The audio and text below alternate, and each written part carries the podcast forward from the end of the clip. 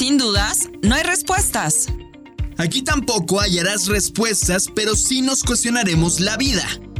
Compartiremos puntos de vista y ampliamos nuestra percepción.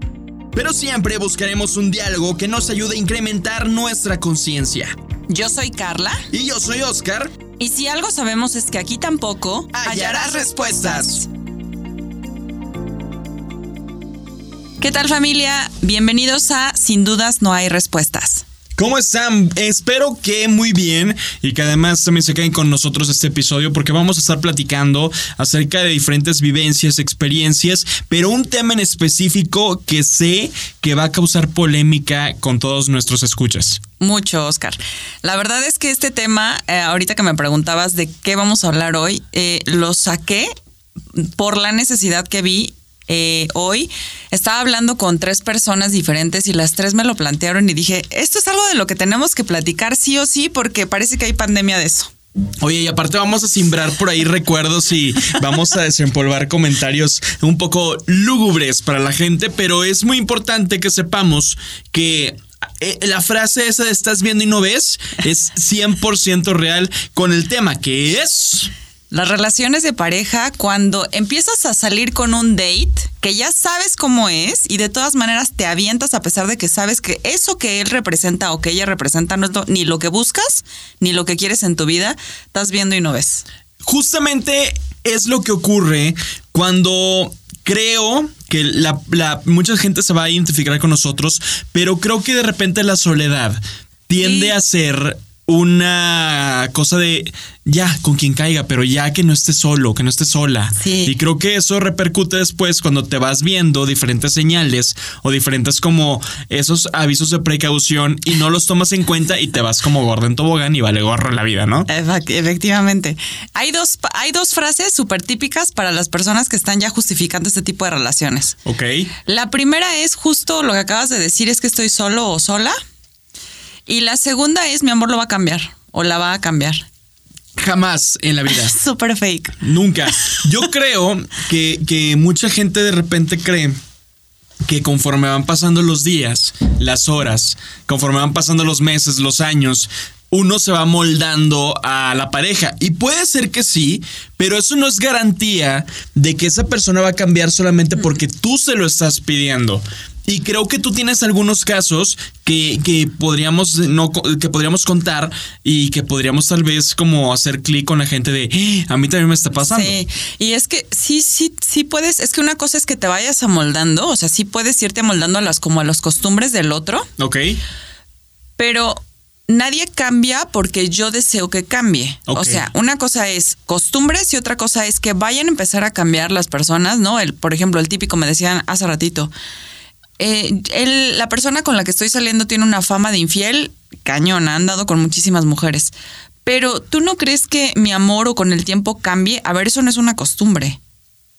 O sea, entonces qué es? ¿Es una huella o qué? La, ya, o sea, ya es personalidad mm, ya imborrable o qué? O sea, la costumbre, claro que se volvió una costumbre, pero se volvió una costumbre que está basada no solamente en valores, sino en una, en creencias, ¿no? En una educación, o sea, tiene un contexto más allá de un hábito. Ok. Claro que se vuelve con el tiempo, con el paso del tiempo se convierte en un hábito, pero inició con una educación. O sea, seguramente hubo un contexto en la niñez machista o el ejemplo de los padres, ¿no? Por ejemplo, estos hombres que llevan a los niños eh, a los prostíbulos para que vean que pues ellos se tienen que volver machitos, ¿no? Este tipo como de cuestiones van más allá de un hábito, empiezan a generar creencias muy profundas y obviamente no es nada más como de, pues hoy tomo Coca-Cola y mañana ya voy a quitar el hábito porque pues me tengo que cuidar. O, sea, es, como una imposición más bien, ¿no? O es como, como una, sí, es, te podría decir, mira, por ejemplo, ahorita yo estoy, yo estoy ahorita, para la gente que, que está escuchándonos, estoy con mi litrote de aquí de refresco sin azúcar, ¿no? Y esto, yo lo digo siempre y lo justifico con que a mí desde bebé me daban coca y me daban refresco, me daban, me daban mi biberón con refresco. Ok. Y yo tengo fotos de a los dos años, tres años con mi biberoncito de refresco. Y yo creo que me impuse tanto a que todos los días tengo que tomar refresco para despertar. Es como mi café. Ok. A las 10 de la mañana, 9 de la mañana, yo tengo ya que estar con mi cocota. Y creo que va mucho también a ese tipo de costumbres que conforme vas creciendo te vas apegando. Ok. Y uno no identifica si es bueno o es malo Ok. ese tipo de vivencias o ese tipo de, de- de modos de educación, de, de, de costumbres que tal vez para una tercera persona puede ser, y puede ser un foco rojo, ¿no? Pero lo que me estás diciendo es justamente lo que trato como de compartirles es ese hábito que te formaron en la niñez yo tiene coca. ese hábito tiene una carga emocional. Es decir, por ejemplo, para tu mamá o para tu papá que te daban en coca en el biberón, como a ellos les gustaba el sabor y para ellos fue adictiva el azúcar, por ejemplo, el azúcar, por ejemplo, ellos estaban pensando que a través de eso te daban el amor que o la satisfacción que ellos recibían con cada trago que ellos daban. Es decir, no solamente tiene que ver con el hábito, sino con la carga emocional con la que se crece. Ok. Porque si para mí la, la, eh, el refresco no solamente es, eh, es la carga emocional de mis papás me están dando algo que ellos aman y que es positivo para ellos, sino además se, se vuelve como orgullo, un orgullo ¿no? de mi hijo está haciendo exactamente lo mismo que yo y si la familia también, la familia extensa, no nada más mamá y papá, sino en todas las reuniones familiares hay lo mismo, el hábito se sigue, se sigue, se sigue cargando emocionalmente. Entonces cuando soy grande, cuando soy adulto, si yo te digo, no la tomes más porque eres mi pareja y porque si me amas no la vas a tomar más, oye, ¿cómo no la voy a tomar si tiene una carga positiva para mi clan, para mi familia y es va más allá de la costumbre? ¿Por qué no habría de tomarla? Es como, por ejemplo, esas, esas novias que tal vez te pueden llegar a decir, ya no quiero que salgas con tus amigos. Por ejemplo. Ya no quiero que veas el fútbol con esta persona porque los se ponen bien borrachos. Ya no quiero que le hables a tu amiga Jocelyn porque la veo y creo que trae otros, otras, otras, este, otros ideales contigo. Exactamente. Eso no te lo pueden quitar del día, de la noche a la mañana. Exactamente. Y entonces, ¿qué es más fácil? ¿Que tú cambies o que yo te deje de elegir si es que algo con, de, de lo que tú eres, con los valores que tú comulgas, con las creencias que tú comulgas, no van conmigo? Es que está ¿Quién tendría complicado. que irse? O sea, porque al final del día es ¿por qué yo? Eh, ¿Por qué yo? Porque yo sí ten- tengo que ceder. Exacto. ¿Y por qué yo tengo que venir? A ver, si así me enamoré de ti, ¿por qué yo tengo que venir a decirte lo que tú tienes que hacer para que tú me hagas feliz? Ya. Las personas ya venimos con, con ciertos patrones y el noviazgo es justamente una o los o la época del date es una es un momento para irnos conociendo y para ir descartando. O sea, cuando tú vas a un restaurante y te sientas en la mesa y empiezas a ver el menú, tienes todo el derecho de pararte y de no comer en ese lugar por, porque no te apetece, porque no encontraste nada que te, ¿no? Pero al contrario, es como si tú llegaras al restaurante y le dijeras al chef que tiene que cocinar algo diferente porque nada de lo que está en el menú te gusta y que tiene que cambiar su menú pues, para que a ti te satisfaga. Ok, pero puedes tal vez adaptar el platillo que quieres, pero sin cebolla, pero sin tomate. Y en este caso, una relación, Exacto. tal vez podría ser, oye, sí, pero ayúdame solamente a que no fumes tanto o que de repente Sí. no tomes tanto o no, no lo hagas en mi presencia porque la verdad me incomoda Claro. o que de repente tal vez dejes este tipo de vicios no porque tal vez yo te lo estoy imponiendo sino porque yo veo que a ti te causa un efecto negativo en tu Claro. ambiente y en tu vida diaria Claro. Y si es válido eso, es, o sea, sí se puede tal vez poner las cartas sobre la mesa en una relación y decir, a ver, esto no me gusta y esto necesito que lo cambiemos. Sí. No, no que lo cambies, sino que lo cambiemos entre los dos. Que, que lleguemos a una negociación. Es yo, a ver, yo en es, yo pongo esto, esta carta sobre la mesa y tú con ese tema que me, no sé, el cigarro, ¿no? Por ejemplo, cada vez que llego te beso y hueles a cenicero, o sea, siento que estoy besando un cenicero. A mí me gustaría que por lo menos unas dos horas antes de que vas a llegar conmigo, pues por lo menos no te fumes y te laves los dientes, ¿no? O sea, ese tipo de negociaciones, claro que son totalmente válidas. Pero a ver, hay cosas, o sea, yo no te puedo imponer a ti que dejes de fumar porque eso es una necesidad mía, no tuya. No es lo mismo que si tú quieres andar conmigo y tú quieres dejar de fumar porque sabes que es uno de mis requisitos y que por decisión propia tú dejes eso, a que andemos, yo te acepte y a fuerza quiera que, sin haber puesto esa carta sobre la mesa, después tú cambies lo que yo quiero que cambies para que yo sea feliz. Ya. Es muy diferente. O sea, nadie cambia, Oscar, porque el otro tenga la voluntad. O sea, yo tengo la voluntad de que dejes de ser infiel. Pues esa es mi voluntad. Pero si no es tu voluntad ni tu Pero necesidad. De hecho, hay mucho trecho. O sea, uno ya no sabe después si lo va a cumplir o no. Exactamente. Oye, a ver, vamos a poner, como tú, como, como, como bien mencionas, los, la- las cartas sobre la mesa y sobre todo el contexto de que nosotros a veces caemos en relaciones que sabemos cómo es la persona. De cabrona o, o- de, o de, o tal vez de egocéntrica, o tal vez es muy celosa, o tal vez es muy posesiva, o tal vez es muy despistada, es muy desorientada, o tal vez se le va la onda y no te habla en todo el día. ¿Podremos soportar ese tipo de cosas que no te checan a ti? A ver, es que aquí fíjate que yo me he encontrado dos posturas y que justamente a eso me refiero con el planteamiento del tema es, a ver, ¿estás viendo y no ves? Cuando nosotros entramos en una relación, de lo más común, de lo que yo más me encuentro es este afán de hacer querer, de hacer que el otro haga lo que yo quiero. Que, es, un, Ok. que es un rasgo de control muy cañón, porque si ya estás viendo que esa persona es feliz con eso que hace, porque si no, no lo haría. Claro, ¿No? sí, sí, sí. Entonces, el, el error más grave es pensar que mi amor lo va o la va a cambiar. Si yo estoy dispuesta a negociar con eso o a vivir con eso, porque hay cosas que son negociables para mí y otras que a lo mejor no van con mis valores, si yo estoy dispuesta a negociar, me puedo quedar. El problema está cuando te quedas porque tienes miedo a estar solo o sola, Sí. ¿no? Porque eres una persona sumisa, es decir, Mm. eh, porque pues si no, eh, ese patrón, ese pat- es mi cruz, ¿no? O sea, es la cruz con la que tengo que cargar. Y cuando tampoco se vale es cuando tengo una baja, tan baja autoestima y dependencia emocional que no es que yo esté eligiendo libremente, desde pues me lo chuto porque hay otras cosas más importantes y que valen la pena en la relación, sino porque necesito compañía, porque no es estar sola o porque necesito que alguien esté conmigo, ¿no? O sea, que necesito amor, tengo carencia de afecto, tengo carencia de compañía. ¿Me explico? O sea, es desde dónde lo haces, porque a lo mejor alguien me puede decir, ¿sabes qué, Carla? En la balanza la persona es muy buena persona y no me importa que sea un fumador.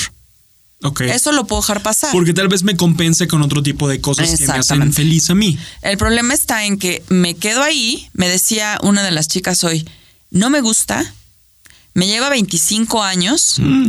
es mujeriego.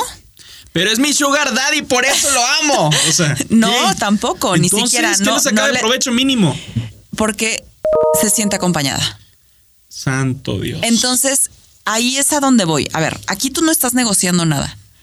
Tú no estás diciendo, eh, yo eh, puedo soportarte esto porque recibo eh, afecto, porque me estás prometiendo cariño, porque me estás prometiendo una buena compañía. Es porque simplemente es que me estás ofreciendo tener el bulto ahí al lado. A pesar Qué de que no feo, tenga, Carla.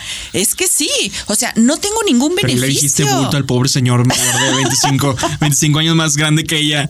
Y oye, y ahorita que maldita. No, pero sí tienes razón. No, es que básicamente cuando yo le dije cuál es el beneficio, me dijo, pues estar acompañada. No me dijo estar con él. O sea, eso prácticamente lo convierte en un Estar bulto. pues cómprate un perro entonces. exacto, o sea, exacto. adopta un perro, adopta un gato y te da lo mismo. güey. Exactamente. Qué triste que A esto me refiero. Qué triste que pase este tipo de cosas y que, por ejemplo, imagínate, yo tuve un caso de una novia hace muchos años. Yo siempre he sido muy anti droga, anti viajes, anti mota. La verdad, a mí no, no es algo que me Ah, guste y la verdad no practico, no me interesa, ¿no? La verdad, siempre he sido muy sano en, en muchos aspectos.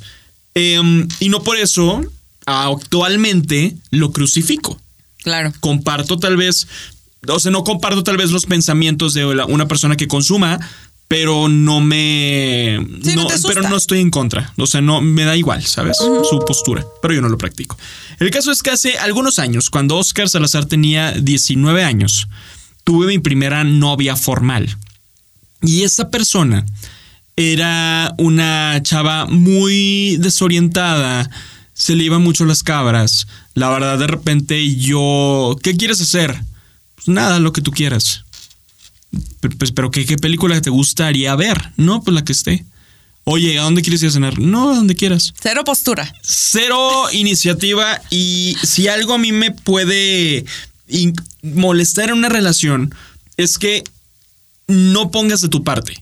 ¿Sabes? Si es que tal vez esa persona no dé de, de, su brazo a torcer y no, no, te de, no te diga tal vez, no, no te estoy pidiendo que me impongas y que me hagas un calendario fijo de hasta ahora vamos a hacer esto y esto y esto, pero mínimo que me aportes algo y o mínimo que, que me ayudes a no que no recaigan en mí todos los planes. El caso es que una vez estábamos en su casa y estaba yo trabajando en su laptop, estaba yo mandando algo en su laptop, no me acuerdo qué.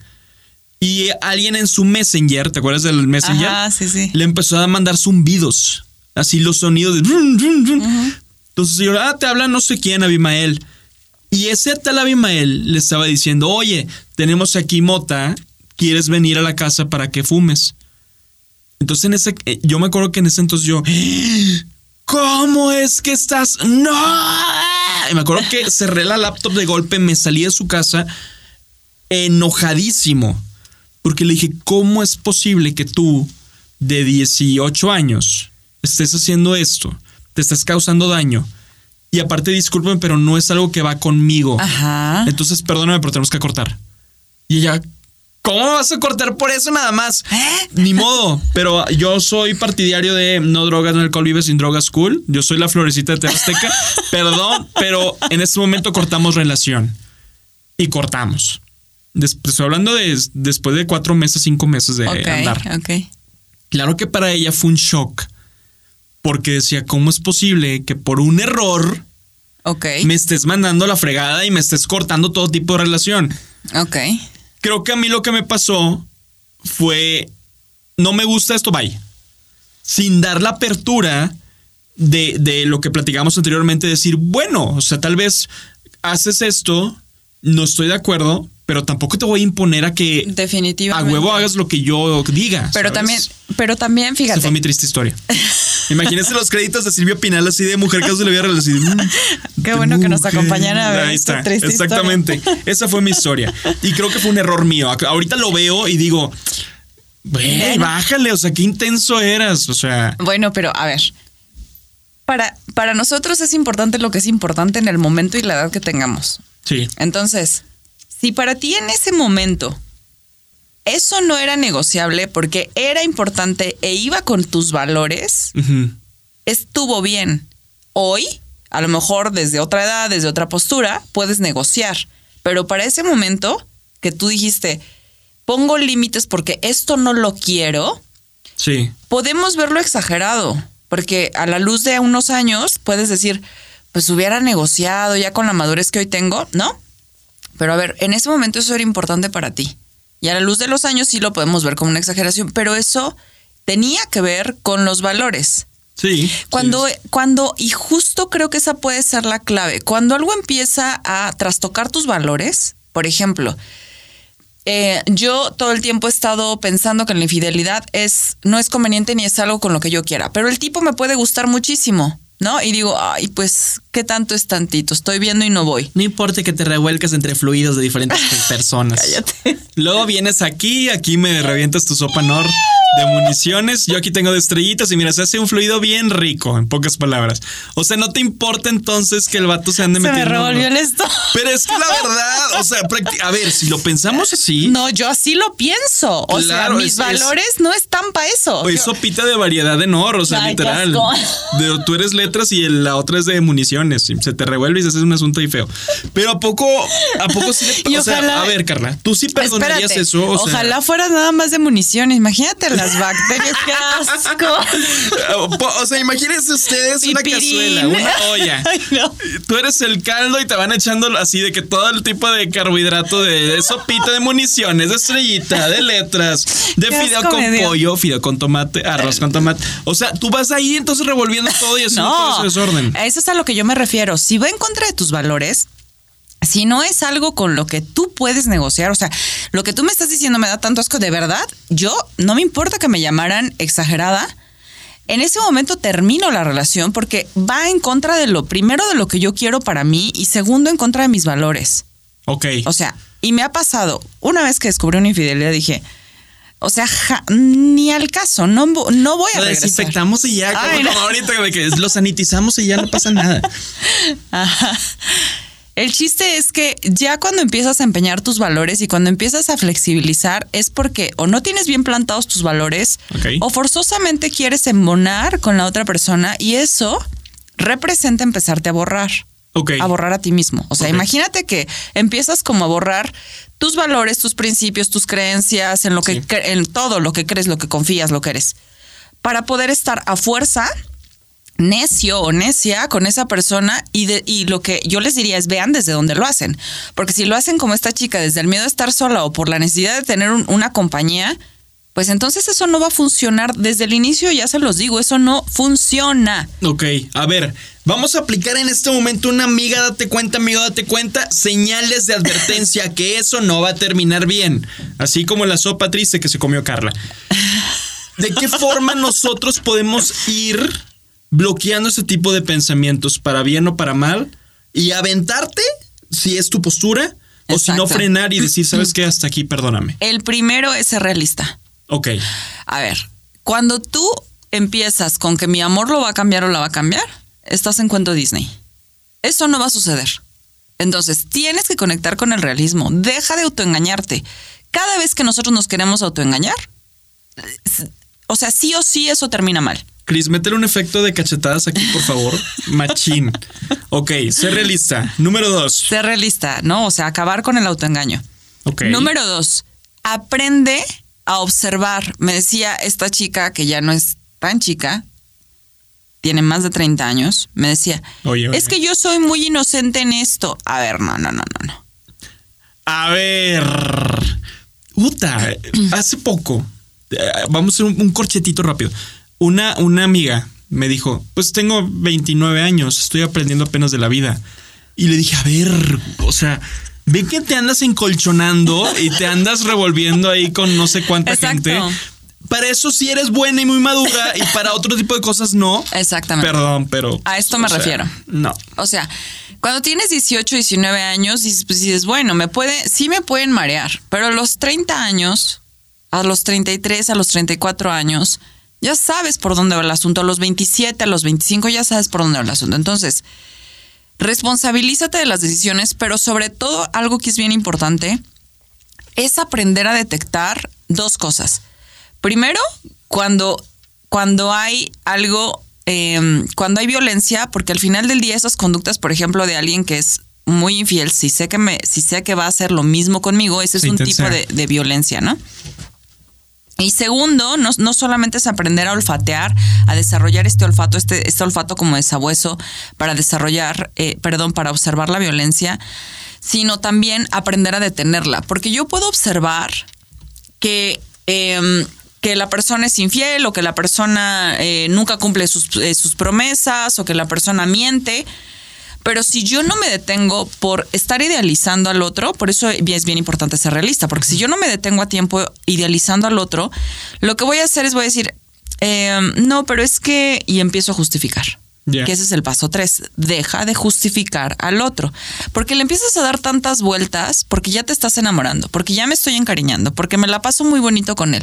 Y empiezas a hacer más decisiones como desde la, la inmadurez, como desde la niña que se Sí. está emocionada porque está en Disney, a verdaderamente alguien que está metiendo la inteligencia a, a- a las relaciones y decir, esto me conviene, esto quiero, esta creencia que esta persona tiene es negociable, va con mis valores, va con mis creencias.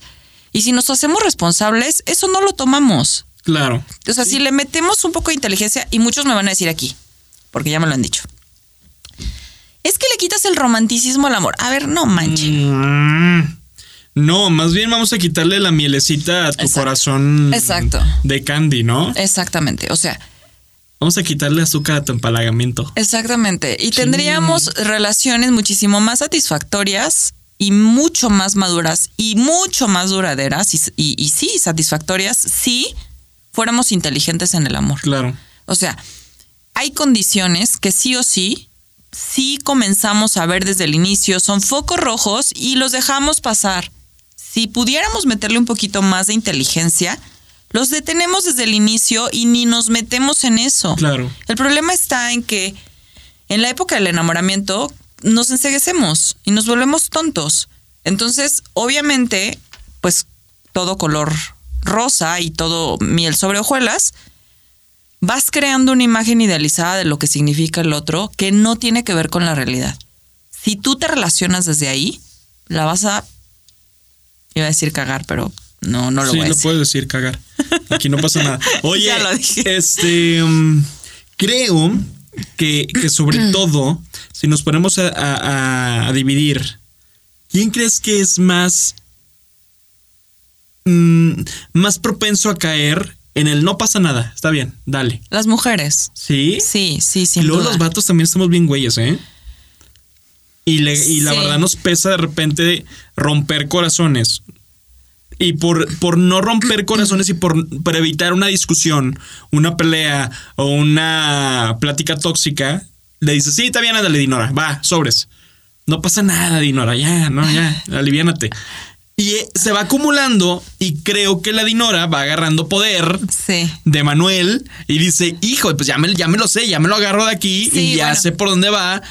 Y ay, ahí es donde dices, chingado, porque a pesar de que la quiero y a pesar de que, pues ni modo, pues ya me estoy metiendo en una camisa de 11 varos, de 11 varas, no 11 varos. Bueno, de 11 pesos tal vez sí lo compro en otra, en el mercadito. Pero a lo que voy es que creo que uno también, Sí. el- y- el- tu, tu pareja Sí. te va, pues te va midiendo. Y voy a corregir. ah, mm, Más bien, quien más lo manifiesta son las mujeres. O sea, yo tengo más Ya. consulta de mujeres, de chicas. El 80, 85% de mis pacientes son mujeres.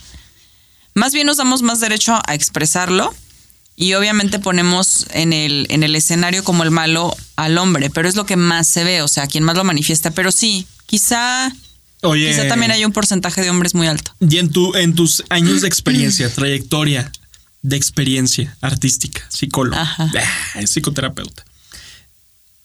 Vamos a enfocar, porque capaz si una alguien de esa edad, de ese rango de edad, nos está escuchando y puede ser como que para antenitas.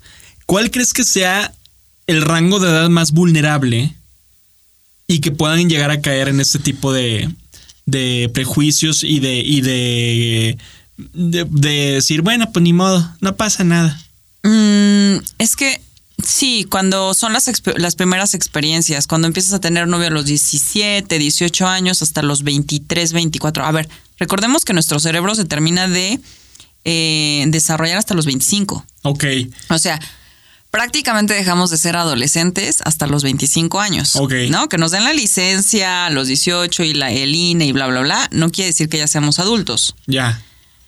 Hay más vulnerabilidad, sí, pero también, eh, pero también ya quien no lo quiere ver después de los 25, que tienes 27, 29, 30, hay personas de 40. 40, 50 años que siguen viviendo en esta fantasía, es o por educación o porque es más conveniente que hacerte responsable de ti.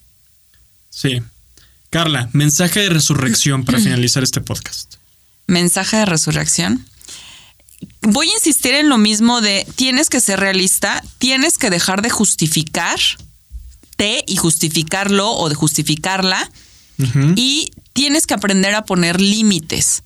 Pero el primer límite que tienes que poner y a quien se lo tienes que poner es a ti mismo, porque si yo ya estoy viendo que ya voy para a regar el tepache y sigo metiendo el acelerador, entonces ya no es culpa de nadie, es tu responsabilidad porque estás viendo y no ves.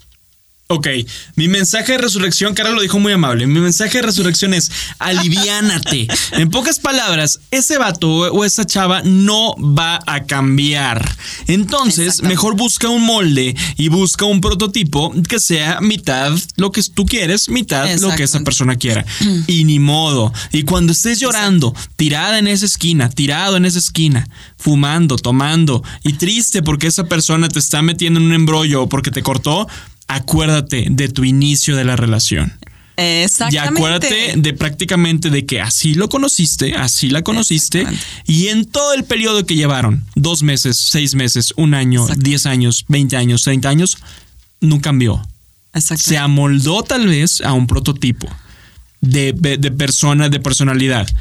Y si en un momento ya no fueron compatibles, es completamente válido. Exactamente. Y no te claves. Ahora sí que thank you next, como diría Ariana Grande. Pues Exactamente. ni modo, o sea, Pues sí, eso elegiste. Ahora, pues, a elegir diferente. afronta las consecuencias. Sí, y elige diferente. Aprende a elegir. Exactamente. En lo que cambian de episodio, eh, les vamos a pedir que por favor, pues prácticamente agarren un Kleenex y se limpien esas lágrimas y esperemos que nos escuchen en la siguiente emisión. Carla, muchas gracias. Gracias, Oscar. Gracias por abrir el espacio y recuerden seguirnos en redes sociales. Estamos a la orden y gracias por escuchar este podcast.